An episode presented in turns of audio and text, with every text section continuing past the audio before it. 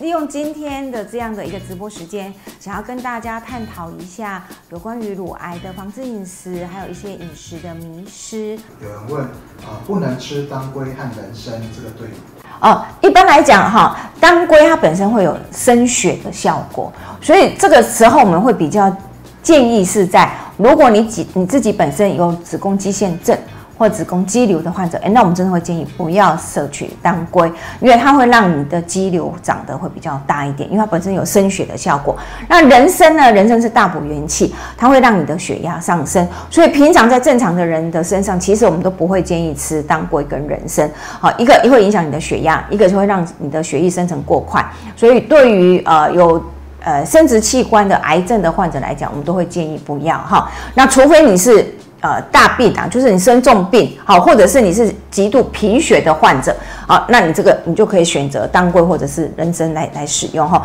所以这个使用上面，我们会建议大家，你可以先去找中医师评估自己的身体的状态，好，适不适合再来使用。一个呃网友问，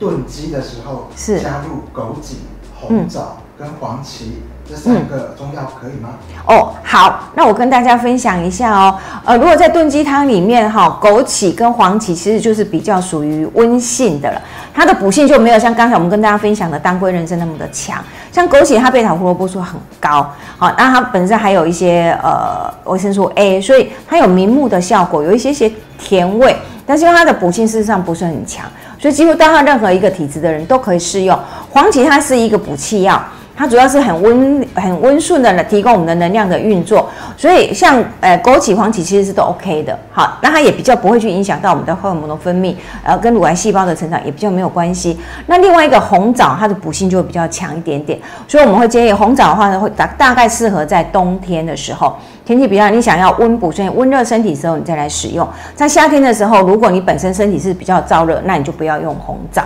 好，那这些食材对于呃已经罹患呃罹患乳癌的患者，基本上就都还好。但是前面讲的当归人参就真的不适合了。